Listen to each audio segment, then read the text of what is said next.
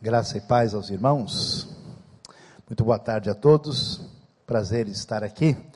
Queremos agradecer ao pastor Vander, a PIB do Recreio, pelo convite de participar desse grande encontro importante sobre uh, o Congresso da Bíblia. E agradecemos a boa vontade dos irmãos, todo o trabalho feito. Daqui a pouco nós vamos sair para pregar no aniversário de outra igreja e hoje à noite ainda pegar um ônibus para chegar amanhã cedo em São Paulo, para retornar para o Rio na terça-feira, e a gente vai, porque afinal de contas eu moro longe, o caminho é deserto e o lobo mal passou aqui por perto, então a gente vai ter que dar uma corrida lá. Mas, meus queridos, uh, o Seminário do Sul tem sido abençoado por Deus, e na sua uh, múltipla bênção uh, que Deus tem nos dado, envolve a nossa parceria com a PIB do Recreio a possibilidade de fazer um curso livre, que não tem qualquer exigência burocrática, com professores de alto nível, com capacidade, com formação, especialização, mestrado e até doutorado, uh, está acontecendo toda semana aqui na quarta-feira. E para aqueles que querem uh, se aprofundar mais, que têm já um curso superior e querem ter uma pós-graduação em teologia ministerial, Pós-graduação essa reconhecida pelo MEC, também está disponibilizado agora. Mas essa é a nossa primeira fase, o nosso 1.0. Em breve nós vamos fazer um segundo momento, que ainda estamos é, planejando para bem breve, de fazer um curso, começar um curso livre nos sábados de manhã. E a nossa primeira proposta é tentar entender curas, milagres, neopentecostalismo, pentecostalismo tradicional, como é que se entende a teologia do Espírito Santo no meio desse mundo um tanto quanto confuso e às vezes eh, desorientador. Então, ah, se você tiver interesse, fale já com o pastor Vander, anuncie o seu interesse, em breve nós vamos trazer as orientações específicas. Nós tivemos a oportunidade, no ano passado, de fazer uma viagem, uh, que foi uma viagem de edificação é, para as terras bíblicas. E nós faremos outra viagem este ano. Não é simplesmente uma viagem para alguém que quer passear. Ah, já fui para vários lugares, deixa eu conhecer esse lugar que é diferente. A ideia também não é, é uma viagem onde a pessoa vai lá e compra todas as coisas que são feitas na China no lugar que ele viaja. E tudo é a mesma coisa, né? Uma vez eu estava em Israel, alguém comprou uma caneca, falou, olha que caneca bonita, pastor, lê para mim, o que está escrito aqui embaixo? Aí eu falei, bom, em hebraico está é, fabricado na China. Ah, é mesmo? É isso que está escrito? Que decepção. Eu falei, bom, você acha o quê, né? Essas coisas aí tem em qualquer lugar. É, a nossa viagem tem um propósito de ser um momento de comunhão entre os irmãos, por isso que os irmãos da Igreja do Recreio, pastor Wander, são convidados para participar. Eu vou estar presente, dirigindo toda a viagem do começo ao fim. Ah, e essa viagem tem o propósito, primeiro, de crescimento em conhecimento. É a Bíblia em 3D. Né? Você vai ver a realidade de perto. Nós vamos fazer nos passos da igreja primitiva, do dia 7 ao dia 24 de setembro de 2015. A viagem vai começar pela Turquia, visitando Istambul, visitando depois o interior da Turquia, passando por Pamukkale, antiga Hierápolis, e pela região das sete igrejas da Ásia, vendo Sardes, Pérgamo, Laodiceia, Éfeso, e vamos pegar um cruzeiro, passando por Pátimos, passando por Creta, depois Santorini, e chegando à Grécia continental, e lá vamos estar em Atenas, Corinto, Sencreia, vendo toda a região que envolve a história neotestamentária, e de lá vamos a Israel. Né? E alguém que tem receio de ir para Israel, fique tranquilo, eu vou quatro vezes por ano, e meu único medo é chegar até o aeroporto, depois eu estou tranquilo. Né? E lá em Israel, então nós vamos fazer toda a região mediterrânea, a Galileia, o Vale do Jordão, o Mar Morto, Jerusalém, para depois chegar, atravessar para o outro lado do Jordão, chegando à Jordânia, e ter a oportunidade de ver o Monte Nebo, a cidade de Amã, Petra e tendo uma experiência muito especial. Se você tem interesse, hoje de manhã foram preenchidas várias vagas, as vagas são limitadas. Uh, nós temos aí o nosso amigo pastor Jonatas, que está ainda hoje uh, pegando o nome dos interessados que uh, de fato querem participar dessa viagem especializada que tem o foco no crescimento ah, de conhecimento e principalmente da inspiração espiritual. Eu não vou, você nem precisa ir para Israel com a gente. Você pode até fazer, não, eu vou numa outra ocasião por minha conta, tudo bem.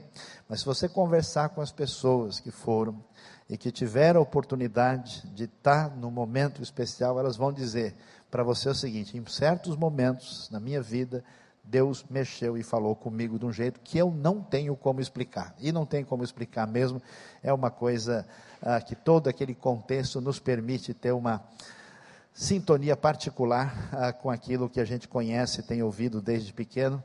É uma oportunidade especial, por isso o convite está estendido a todos. Nós vamos encerrar a nossa participação e querendo enfatizar mais uma vez aquilo que muitos conhecem, talvez nem todos, a Bíblia de Estudo comentada em áudio, Rota 66, que hoje já está traduzida e gravada em chinês, já foi traduzida o texto para o inglês, está sendo feito em espanhol, eh, em crioulo da Guiné-Bissau, para o árabe e outras línguas, vai se tornar uma coisa que vai atingir.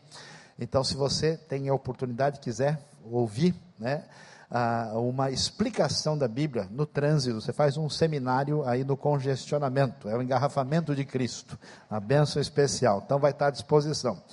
E o Evangelho de Mateus, que abre o Novo Testamento, que pretende ser, de certa forma, um comentário do Pentateuco, a gente não sabe disso, né? Mateus tem cinco discursos, porque o Pentateuco tem cinco livros. E Jesus vai pregar o Sermão do Monte, porque tudo começa com o Monte Sinai. De certa forma, ele apresenta-se como alguém que é um novo Moisés.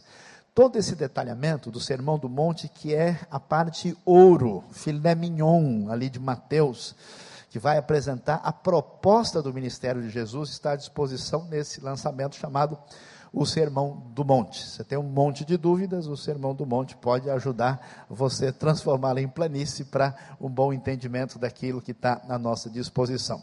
Muito obrigado, pastor Wander, a todos. Vamos para a nossa reflexão nesse dia especial, quando vamos pensar sobre uma história diferente. E hoje nós vamos refletir sobre um texto da Bíblia que talvez você jamais imaginou que seria interessante a gente refletir sobre eles, porque é o texto que abre o Evangelho de Mateus, Mateus capítulo 1. Como é que a gente enxerga as coisas, a realidade? Vamos ver o que, que diz Mateus capítulo 1.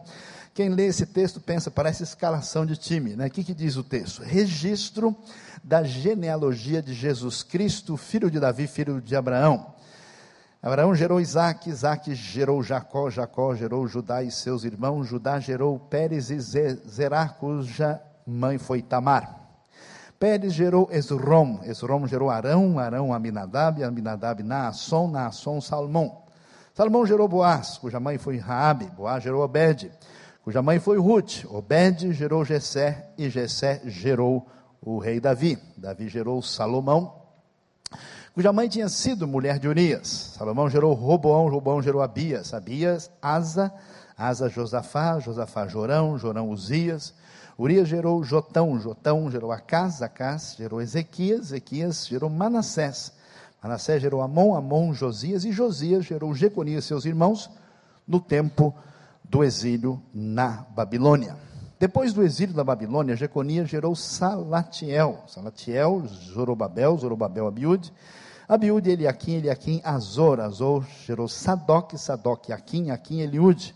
Eliúde, Eleazar, Eleazar, Matã, Matã gerou Jacó, e Jacó gerou José, marido de Maria, da qual nasceu Jesus, que é chamado Cristo. Assim ao todo, houve 14 gerações de Abraão a Davi, 14 de Davi até o exílio na Babilônia, e 14 do exílio até o Cristo. Quando nós lemos isso, a gente, mais ou menos como a gente lê Levítico, né? E alguns textos fala, puxa vida, o que, que eu vou fazer com isso? Alguns crentes, talvez o máximo que conseguem fazer com uma lista dessa é pegar um nome desse para colocar no filho, que nem sempre é uma boa ideia. Então a gente começa a ler isso e faz a pergunta que vem de qualquer pessoa que vai se expressar com sinceridade: por que genealogia. Porque você pega, por exemplo, o primeiro livro de Crônicas e você vai encontrar nove capítulos de genealogia. A razão por que isso aparece é para mostrar, em primeiro lugar, a importância da história. O que, que acontece? A gente tem o nosso problema, acabamos de orar aqui por vários dos irmãos e irmãs que estão enfrentando lutas, conflitos, dificuldades, uh, certas circunstâncias que nos incomodam, e às vezes a nossa limitação e pequenez sugere para a gente que o nosso problema é grande demais. Parece que é a primeira vez na história da humanidade que alguém está enfrentando um problema desse. Parece que realmente é um bicho de sete cabeças. Então a Bíblia faz questão de mostrar para a gente uma realidade extremamente relevante e valiosa, que tudo aquilo que parece tão monstruoso, tão gigantesco, uma crise sem precedentes, nos leva tantas vezes a redescobrir a sabedoria do Eclesiastes que diz: nada há de novo debaixo do sol. Essas realidades aconteceram, a realidade da experiência humana, a realidade da fragilidade do ser humano, com as suas limitações, com as suas ah, fraquezas manifestas, e nesse processo nós vemos Deus registrando a sua presença, a sua ação, e, portanto, quando alguém no passado começava a refletir sobre a vida, ah, o registro dizia: Olha, nós temos ouvido falar, temos conhecido a respeito desse Deus e do que ele faz desde o tempo de Fulano, Fulano, Fulano, Fulano. Porque você já viu uma coisa, né? Está cheio de gente nesse mundo tentando reinventar a roda. O sujeito está achando que sobre aquele problema específico é a primeira pessoa que pensa. Né? Às vezes você tem aluno novo estudando teologia, assim, com pouca experiência, e ele realmente quer ser, assim, o rei da cocada preta, né? Ele fala, assim, dando uh, um monte de opinião, assim, definitiva. Quando ele faz, assim, um mês de aula, já vai ficando mais manso. No final do semestre já está uma bênção, assim, para a honra e glória do Senhor, né? Porque tudo aquilo que parecia tão evidente agora ele começa a perceber que há séculos de história, milhares de anos de reflexão a respeito de um tema desde os tempos bíblicos e que o que ele achou que era a maior descoberta do mundo já tinha sido discutido pelo menos por umas 25 pessoas importantes na história e só agora que contaram para ele. Então, esse negócio é interessante, a gente volta a nossa atenção. Deus está agindo por muitas gerações o Deus que quer abençoar a sua vida tem muita experiência. Olhando para Mateus, é interessante a gente ver que Mateus arruma essa genealogia direitinho, muito organizadamente. Ele faz questão de falar que são três grupos de 14 gerações. Razão porque isso acontecia que era uma maneira fácil de guardar isso na memória. E até porque três grupos de 14, você sabe que sete tem uma conotação, um sentido em muitos textos bíblicos, que significa algo completo, que Deus fez o trabalho todo. E dois grupos de sete, dividido aqui, né, em 14, 14, 14, tem um significado especial, que também sugere, mostra para a gente, a como é que Deus agiu nessa história, e, no entanto, para a gente entender, para compreender melhor, porque quando a gente começa a estudar a Bíblia, e não tem o conhecimento adequado, logo vai dar curto-circuito em algumas coisas. Você vai perceber que, se você comparar a genealogia de Mateus com a genealogia de Lucas, tem diferenças entre elas. E a pergunta é: temos um problema e temos um erro? Claro que não. Porque o costume do mundo antigo, do mundo judaico, era não colocar na genealogia todo mundo que fazia parte dela. É uma seleção. Pergunta para o Dunga o que significa isso, ele vai explicar. Ele selecionava os nomes que faziam parte do propósito do autor. Quando o texto diz que o fulano gerou fulano, significa que ele foi o pai, ou talvez ele foi o avô, ou foi tataravô, ou foi o antecessor. Por isso que não se pode tirar conclusões apressadas da compreensão do texto. E aí nós vamos ver três grupos de 42 com todos os nomes com os destaques que envolve Abraão, né, depois Davi, depois a época de Jeconias que marca o cativeiro, e ninguém tem a curiosidade de olhar o texto com atenção e fazer a conta e descobrir que os 42 nomes são 41. Quem foi que já contou aqui o número de nomes que aparecem em, em Mateus capítulo 1? São 41. Por quê? De propósito. A razão é que a primeira lista termina com Davi e a segunda lista começa com Davi de novo. Davi intencionalmente é contado duas vezes por causa da sua relevância na história da monarquia de Israel. Entendendo isso, a gente vai adiante, ver a lista, e por essa razão a gente vai ver esse destaque especial, que é um destaque judaico, porque Mateus está escrevendo para ouvintes, uma audiência judaica, que está esperando o Messias, o Rei. E a palavra Davi, que tem um valor numérico na língua original, que aparece como destaque do final da primeira lista, início da segunda, tem valor numérico exatamente de 14.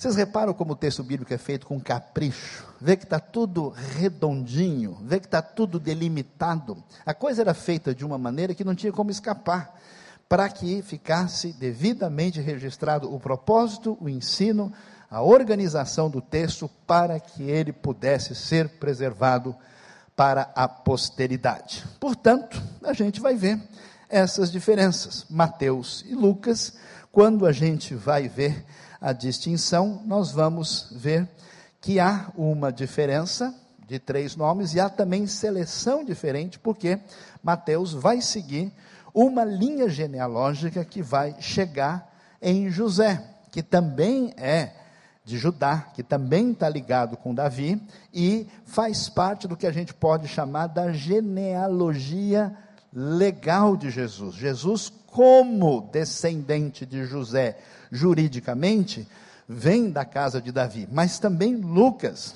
que focaliza de maneira especial o que acontece com Maria, uh, que é mãe, de fato, é, ele vai selecionar o caminho por meio da genealogia de Maria uh, tendo José como seu marido legal, mostrando que por qualquer caminho Jesus é da tribo de Judá e descendente da casa de Davi, portanto, alguém que pode ser considerado o Messias esperado conforme as Escrituras. Então, o que, que acontece? Nós vamos ver aqui em Mateus capítulo 1, um álbum de fotografia uma seleção das pessoas especiais que foram escolhidas por Mateus para mostrar para aqueles primeiros ouvintes da mensagem de Jesus, do próprio povo de Israel, qual foi o caminho da história, como é que Deus trabalha, que tipo de pessoa entra no álbum fotográfico da viagem de Deus pela história. É mais ou menos como se alguém chegasse na casa de uma pessoa assim e falar: vem cá, deixa eu mostrar aqui o álbum da nossa família. Então ele começa a abrir e mostrar: está vendo? Esse aqui é o fulano, esse aqui é o tio ciclano, esse aqui é a prima tal, vai mostrando tudo. E aparece todo mundo nessa linha genealógica que está sendo selecionada especificamente por Mateus. Agora, como é que isso acontece? Como é que Deus construiu essa história? Quem é que tem a honra de participar desse processo tão especial? O que, que a gente vai descobrir? Que o álbum de Mateus é diferente, não está na moda. É um outro tipo de configuração. Que certamente aqueles que faziam parte daquele contexto, ao ler essa simples lista de nome, que a princípio a gente enxerga só nome meio diferente um do outro, eles iam olhar para aquilo e começar a ficar pensativo. Por quê? Porque as, as genealogias judaicas da época, por definição, só tinham nomes masculinos, claro. A cultura do contexto judaico, preponderantemente marcada desde o seu início por uma realidade patriarcal, em grande parte da sua história, teve as mulheres como cidadãs que não usufruíam uma condição de igualdade plena em todos os aspectos. Então, o que vai chamar a atenção é que essa genealogia vai sair fora do parâmetro. Era comum, em alguns casos, alguns religiosos do contexto judaico da época, especialmente mais restritos, agradecerem a Deus por não terem nascido mulher. É até importante dizer isso hoje, o Dia Internacional da Mulher, em que uh, se percebe a necessidade de uma condição, de uma percepção de igualdade entre homens e mulheres no mundo onde tantas vezes a história apontou numa direção diferente. Mateus quebra todos os paradigmas para mostrar a linhagem do Messias. Ele começa a mostrar a gente lá, especialmente as mulheres que aparecem aqui, que ninguém imaginaria que seria uma boa ideia. Ele vai a organizar e vai mostrar coisas muito relevantes e importantes que qualquer pessoa do povo certamente daria a isso grande atenção. Ele vai focalizar o início da genealogia, diferente de Lucas, porque Lucas começa com Adão, para mostrar que Jesus é o filho do homem. Mas ele começa com Abraão, porque Jesus é filho de Abraão, é o herdeiro da promessa de Abraão que começa lá atrás, na primeira aliança que envolve diretamente os filhos de Israel. Depois, Jesus é o filho de Davi. O que quer dizer isso? Que ele cumpre a profecia da aliança com o rei messiânico esperado. Segundo Samuel, capítulo 7, Deus diz que vai fazer aliança com Davi, que não faltará sucessor sobre o seu trono, que o seu reino vai durar para sempre. Esse reino dividiu, ele fracassou, o que vai acontecer? Os profetas avisam, o reino vai se levantar novamente, o rei esperado chega, é Jesus. E o momento crítico, o momento mais difícil, mais complicado, que foi aquilo que aconteceu que ninguém imaginava que fosse acontecer, que foi a destruição de Judá, a queda de Jerusalém, a destruição do templo em 586 pelos babilônios. Lá ele menciona o exílio e é aqui a esperança da restauração do povo que havia quebrado a aliança com Deus. Por isso é interessante, Jeremias capítulo 31 vai falar dessa nova aliança que o livro de Hebreus, lá na frente, no capítulo 8, vai retomar o assunto dizendo que essa nova aliança se cumpriu lá. Então você fica imaginando, todos esses filhos de Israel, conhecendo o Antigo Testamento, sofrendo na mão dos romanos, esperando a chegada do rei, esperando o Messias, Mateus começa a dizer: pessoal, eu tenho o álbum de fotografia da história para a gente acompanhar e ver qual é o caminho de Deus para trazer essa realidade gloriosa que chegou a nós por meio de Cristo Jesus. Aí a gente vai começar a perceber que a coisa vai numa outra direção. Tan, tan, tan, tan. Diferentemente do que a gente pensa, diferentemente do que a gente imagina que Deus constrói a sua história por gente muito especial, por gente crente demais, por gente muito religiosa, ou por gente que tem um determinado pedigree, A, B ou C. A seleção de Mateus é mais ou menos como chegar no álbum da sua família e você tem uns três ou quatro lá que são carne de pescoço. Aquele sujeito que é a pior pessoa da família, que você passa o álbum, você fala, não, não, vamos ver o próximo, vamos, passa rápido. Não, quer ver, deixa eu te mostrar outra coisa, assim, né? Você dá aquela saída pela direita, assim, rapidamente, a gente vai ver que as pessoas selecionadas, como é que Deus conseguiu trazer o rei ao mundo? Como é que ele construiu a sua história gloriosa de salvação e redenção que chegou do Messias? Quem foram os protagonistas nesse cenário da história divina? Abraão. Quem era Abraão? Abraão era um idólatra que vivia na Mesopotâmia.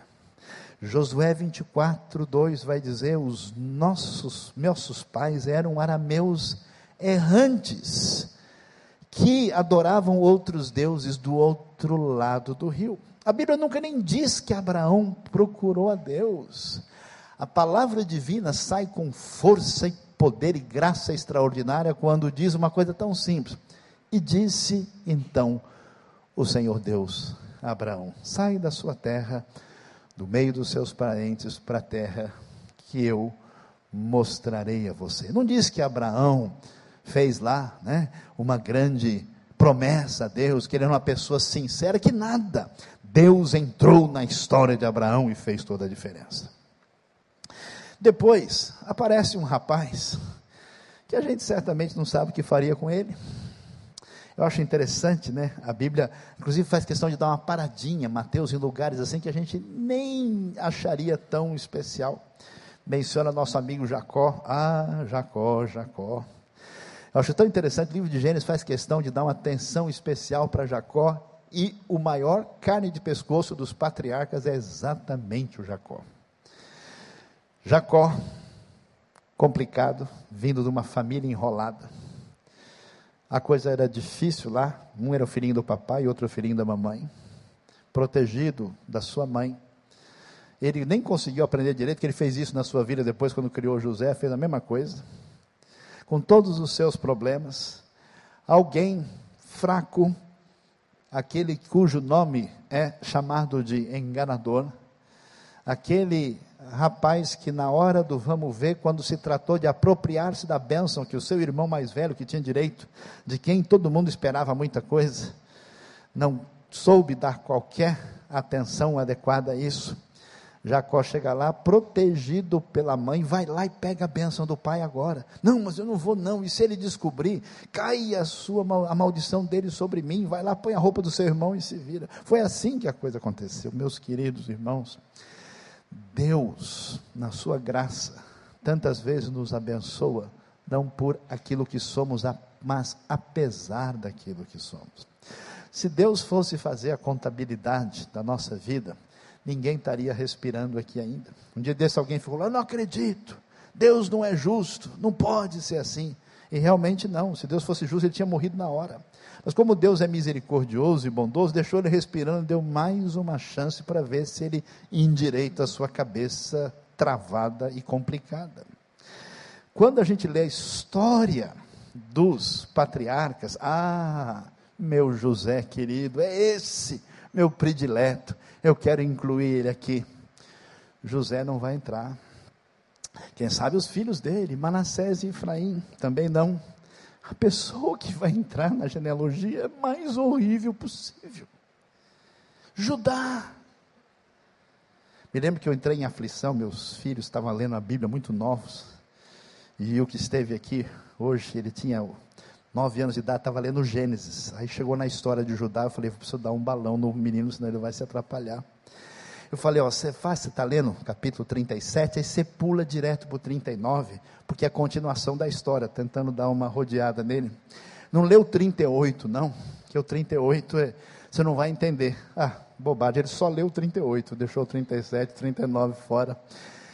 A história terrível de Judá que abandonou a sua própria nora, seus filhos perversos foram mortos por Deus, a nora se coloca numa situação de prostituição cultural, Judá se envolve com ela, e quando ela está grávida, chega lá o pessoal de Judá, olha o que aconteceu com a mulher aqui, Judá tinha um lado meio evangélico assim, ele falou, tá bom, então seja ela queimada, até a morte.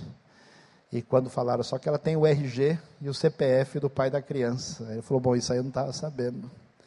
Aí, quando tudo foi confirmado, Judá vai se arrepender, vai voltar atrás, vai dizer: Mais justa é ela do que eu. Meus queridos irmãos, coisa mais impressionante do poder de Deus, e que Mateus está tentando mostrar para a gente é que em vez da história da fé ter sido construída por heroísmo, por gente especial, é que o poder de Deus e da sua graça constrói uma história vitoriosa em cima das maiores fragilidades do ser humano. Depois, o texto vai falar da história de Boaz, marido de uma viúva moabita uma coisa absolutamente estranha, porque se esperaria de um casamento onde tivesse dado tudo redondinho, certinho. Mas o cara casou com uma viúva, uma viúva de um povo amaldiçoado, os moabitas e amonitas, que estão, a sua história com a, a, a origem de Gênesis 19, com os filhos de Ló, a história assustadora, terrível, e no momento da crise mais impressionante da história, a redenção se dará por esse homem que se casa com essa mulher. E eu fico imaginando o incômodo dessas pessoas que imaginaram, que pensaram nesses indivíduos que até a gente chama grandes heróis da fé, que fazem parte do cenário. E a coisa não foi bem assim. O próprio Davi, chamado de homem segundo o coração de Deus, o homem que agiu com arrogância, que fez um recenseamento para mostrar o seu poder, que caiu num pecado de adultério e para se proteger cometeu um assassinato. O poder e a graça divina agiram na vida de Davi para restaurá-lo. Quando a gente pensa qual é o caminho que Deus vai escolher, na descendência de Davi, seguramente Deus vai escolher o filho da mulher mais crente, da pessoa mais abençoada. E é tão interessante quando Davi chora, se arrepende e é restaurado por Deus, e chega diante dele e vai nascer o filho que é escolhido exatamente o filho de Batseba, a mulher que marcava a sua derrota, o seu fracasso. É tão impressionante que Deus faz questão em 2 Samuel de chamar Salomão no seu nascimento de Gedidias, que significa queridinho de Deus. Em hebraico há várias palavras para amor. Isso é uma palavra mais comum, chamada ahavá, mas tem uma que é tão assim próxima, tão querida, que é a palavra Yedid, Yedidá, que hoje em hebraico moderno virou namorado e namorada, para você ver o tamanho da intimidade do termo. É esse termo que vai ser dado para Salomão no seu nascimento. É ele que vai passar pela genealogia, que vai ter presença na história. Ezequias, rei maravilhoso, sustentou sua fé diante do poder assírio foi fiel a Deus. Seu filho foi a pior coisa que aconteceu em Judá. 55 anos de reinado. Horrível. Um homem que passou seus filhos, queimou os filhos no fogo. No final da vida ele se arrepende, se volta para Deus, conforme crônicas. Ele aparece. Amon, depois, rei perverso, que morre assassinado. E finalmente, a genealogia vai terminar em José. Você pode imaginar, né? É tão impressionante isso, isso que a gente tem que ouvir nesta noite.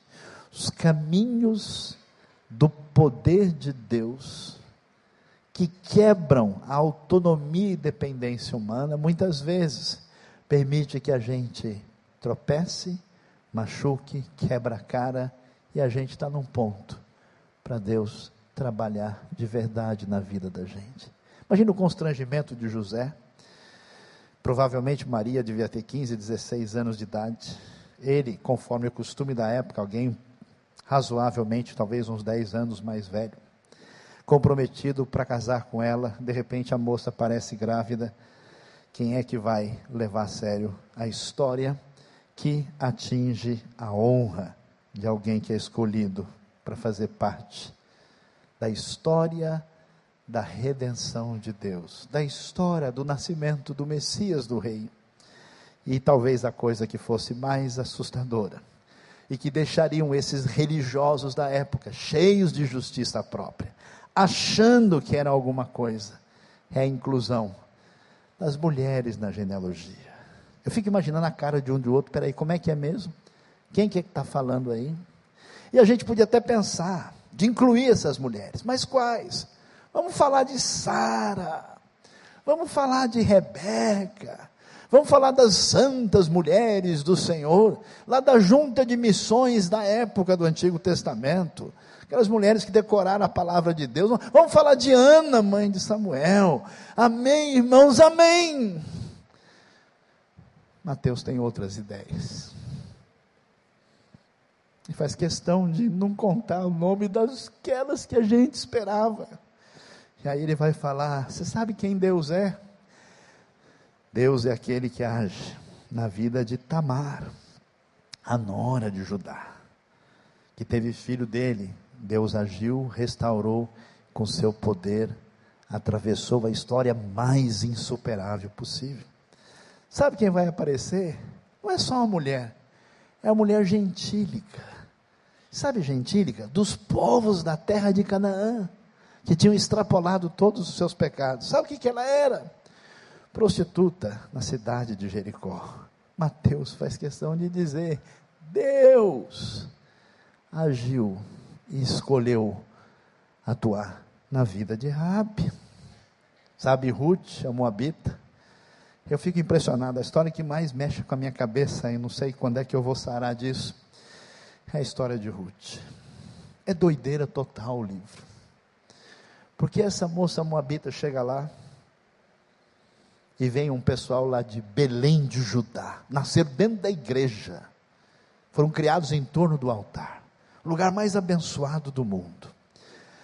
Eles estão passando fome, chegam lá, ela conhece a família e ela vai ouvir a história, vai namorar né, com esses estrangeiros israelitas que vieram como é que é o Deus de você? O nosso Deus é bravo, nosso Deus aqui é o Camus, Deus de Moab, inclusive, ó, sacrifício até de criança acontece. Ah, nem posso dizer para vocês, o nosso Deus venceu o faraó.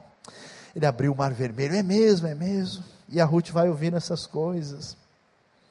Aí morre o seu sogro, morre o seu marido, morre o seu cunhado, fica só ela e a Noemi e as duas não têm onde cair morta. A Noemi já está chateada com Deus, já chutou o pão da barraca, não acredita mais em nada. Ela vai embora. As noras querem ir com ela. E aí ela chega, abre o jogo, vocês são malucos, vocês vão atrás de mim. Eu sou pé frio.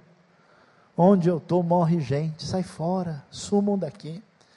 Deus levantou contra mim a sua mão. O texto original dá a ideia de que Deus agiu como um guerreiro que pega uma lança e joga contra a pessoa. A coisa é tão incrível que Ruth, eu não tenho como entender isso. É a maior antiteologia da prosperidade que se possa imaginar. Ela diz: quer saber de uma coisa? Esse teu Deus, que é o Deus que mudou a história das pessoas sem esperança. Esse Deus que mexeu com ela de uma maneira que, mesmo diante de tudo, ela diz: Não me importa, para onde você for, eu vou, o teu Deus é o meu Deus, e onde você morrer, eu morro junto. E ela vai, e Deus vai fazer coisas impressionantes na história de Ruth.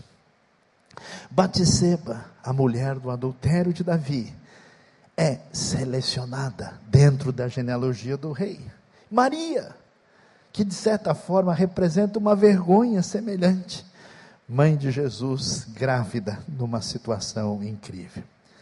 São cinco mulheres na genealogia, quatro eram gentias e absolutamente indignas. Elas nos mostram que Jesus veio não só para os judeus, como se pensava inicialmente, que o reino era exclusivo da nação, mas também Israel tinha que ser luz para as nações, isso incluía os gentios. Jesus veio também para as mulheres que eram cidadãs de segunda classe. Ele veio para a gente imoral, rejeitada, com a vida enrolada, que não tem jeito, cuja palavra decretada diz que não há o que fazer. Na época, nunca apareceria uma genealogia que tivesse o nome de uma mulher, o nome de um gentil e o nome de qualquer homem indigno. Tamar, casada com o filho mais velho de Judá. Ele morreu sem deixar filhos. Tamar sabia da importância da primogenitura. Dava direito à porção dobrada de herança da terra. No desespero, ela vai atrás dessa herança. Pela lei, o segundo filho deveria casar-se com ela e dar continuidade. Mas Judá não fez isso. Ela se fez de prostituta, engravidou do sogro para manter o direito de primogenitura. Raabe, prostituta em Jericó uma cidade cananita, por definição de moral baixa. Ela foi salva em Jericó porque creu em Deus e se apegou ao seu povo. Enquanto os israelitas tinham medo, Rabi arriscou a própria vida, dizendo: Eu tenho certeza que Deus entregou a cidade. Ruth pertencia ao povo de Moabe. Os moabitas eram proibidos de entrar na Assembleia do Senhor, conforme Deuteronômio 23. Ruth era uma excluída da comunhão de Israel, viúva e pobre, Claro, quem olha para ela diz: alguma maldição está sobre essa mulher. Deve ter umas três cabeças de jumento enterradas no quintal da casa dela para ter acontecendo tanta desgraça assim. Ela casa-se com o israelita, ela vai se tornar a bisavó de Davi. Batseba, mulher do adultério de Davi. É chamada de mulher de Urias, porque não é só o fato dela ter feito o que ela fez. Seu marido era estrangeiro, alguém que trabalhava no exército de Israel e que foi é, maltratado de maneira perversa por Davi. Foi a mãe de Salomão, foi a maior mancha na vida do grande rei. Maria, mãe de Jesus, grávida de modo tão difícil e embaraçoso, constrange José e a família, é pobre, simples e desprezada. Meus queridos, o que a gente vai descobrir que, por alguma razão muito especial, Deus tem o prazer de construir a sua história especial de redenção por meio dos cacos humanos, por meio da fragilidade que atinge a nossa vida. Deus agiu em gente rejeitada, discriminada, fracassada e limitada na construção da história da salvação. Gente agiu, Deus resolve agir na vida de gente que fracassou de verdade, que teve a sua vida limitada de maneira completa, total e absolutamente acabada do ponto de vista humano. Eu não sei como é que você tem vivido, não sei qual é a sua real história por dentro, não sei como é que você se sente, eu não sei como é que você encara a realidade, mas às vezes a gente pensa, né? afinal de contas, o que, que eu estou fazendo aqui? Por que, que eu fui me enrolar tanto? Por que, que a coisa chegou dessa maneira? A grande verdade é que todos nós somos completamente frágeis. Às vezes Deus, como um pai que permite que a criança bagunceira saia correndo, e ele sabe que ela vai bater a cabeça no chão, que ela vai levar um escorregão. Deus podia impedir, ele não impede. A pessoa cai, se machuca, se arrebenta. É a hora da possibilidade dessa pessoa se voltar para Deus por uma razão muito misteriosa. Às vezes eu fico pensando, tem gente que teve todas as oportunidades da vida. Tem gente que tudo correu tão direitinho. Mas nesse tão direitinho tem alguma coisa faltando no coração da pessoa.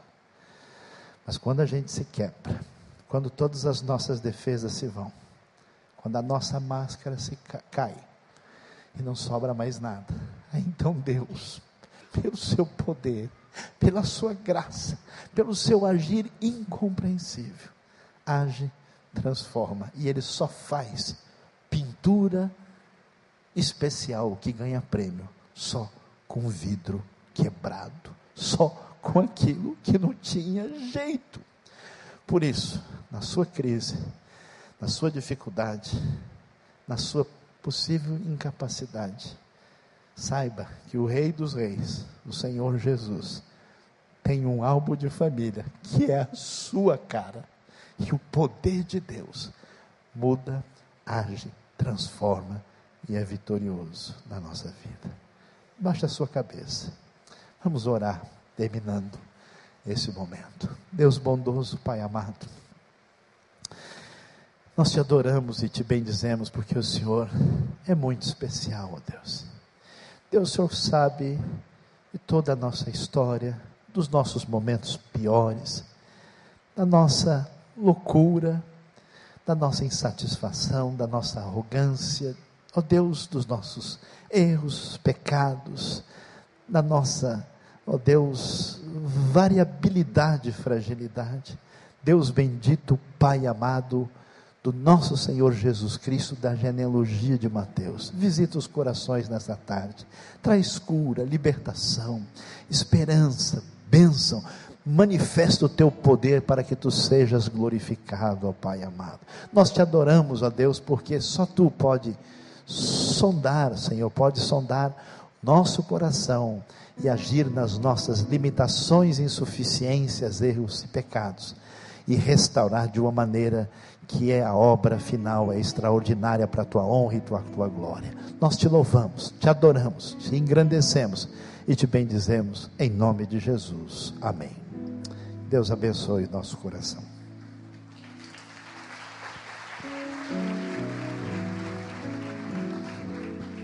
Vamos ficar em pé, irmãos. Nós vamos fazer algo diferente, especial. Eu vou pedir que os irmãos, quem estiver mais perto aqui, por favor, suba aqui. Eu queria que vocês ladeassem aqui o professor Saião. Quem estiver aqui à minha esquerda, suba por aqui, à direita por aqui. Os que estiverem mais atrás, cheguem na frente.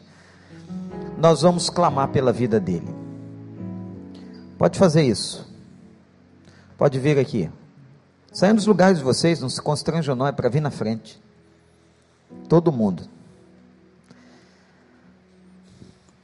Nós vamos orar pelo pastor Saião. Esse homem tem uma esposa e cinco filhos. Ele é reitor do Seminário Teológico Batista do Sul do Brasil. Ele é pastor da Igreja Nações Unidas em São Paulo. Ele vai quatro ou cinco vezes a Israel levando pessoas para ensinar a Bíblia. Ele é um dos conferencistas mais requisitados do país. E é um homem de Deus quebrantado. Só tem uma coisa que a gente pode fazer por ele, só uma: oração. Vou pedir que vocês se aproximem aqui, bem juntinho aqui, quem está atrás. Nós vamos levantar um clamor. Quem ficou aí pode estender a sua mão nós vamos pedir pela vida, pela família, pelo ministério do pastor Saião. Pai de amor, louvado seja o teu nome por essa tarde inesquecível.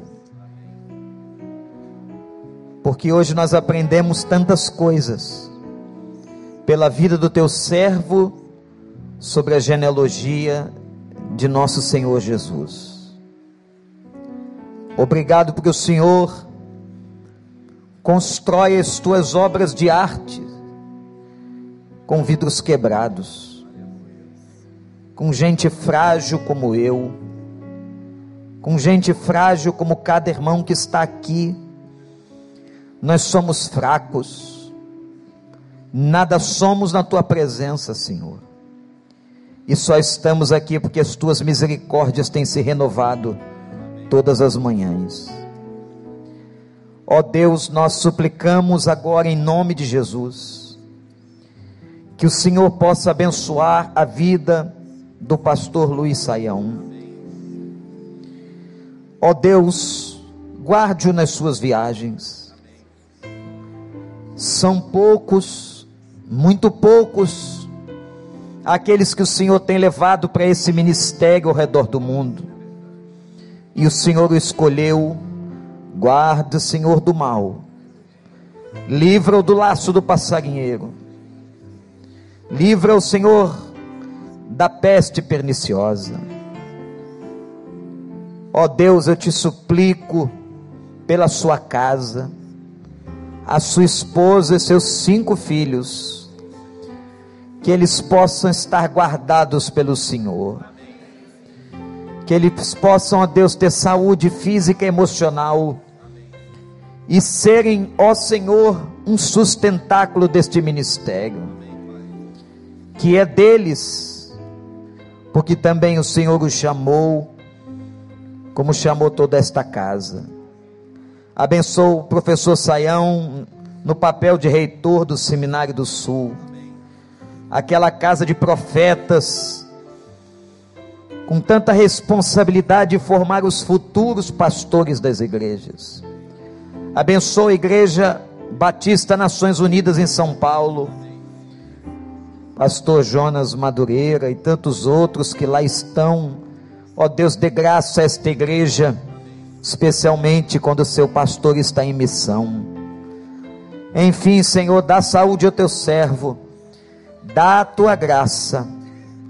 Nós não podemos retribuí-lo, Senhor, pela instrumentalidade que ele tem sido para a nossa igreja, pela amizade que nos une, pelo elo que o Senhor mesmo fez entre nós e ele, mas que o Senhor o recompense, que o Senhor o abençoe. E agora ele vai mais uma vez, Senhor, antes de pegar o ônibus para São Paulo ele vai pregar no aniversário de uma igreja co-irmã. Que mais uma vez o Senhor dê forças e dê graça. Em nome de Jesus, nós oramos por ele. Amém. Se você foi abençoado pelo Senhor, vamos agradecer a vida do pastor Saião. A Deus.